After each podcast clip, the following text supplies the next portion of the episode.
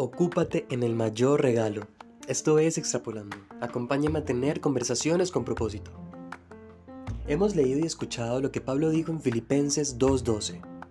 Por tanto, amados míos, como siempre habéis obedecido, no como en mi presencia solamente, sino mucho más ahora en mi ausencia, ocupaos en vuestra salvación con temor y temblor.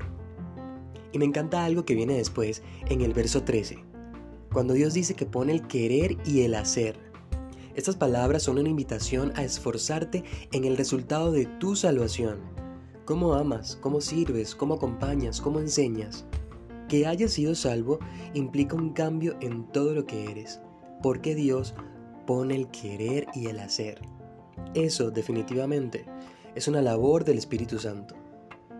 Esto demuestra que ocuparte en la salvación significa una genuina entrega al servicio con humildad porque uno de los grandes resultados de nacer de nuevo es que tenemos su palabra escrita en nuestros corazones. Tenemos ese amor que solo Él nos puede dar, un amor que sirve, que cuida, que enseña. Que muchos vean el resultado de tu salvación, elegido, amado, servicial. Que muchos vean a Jesús en ti.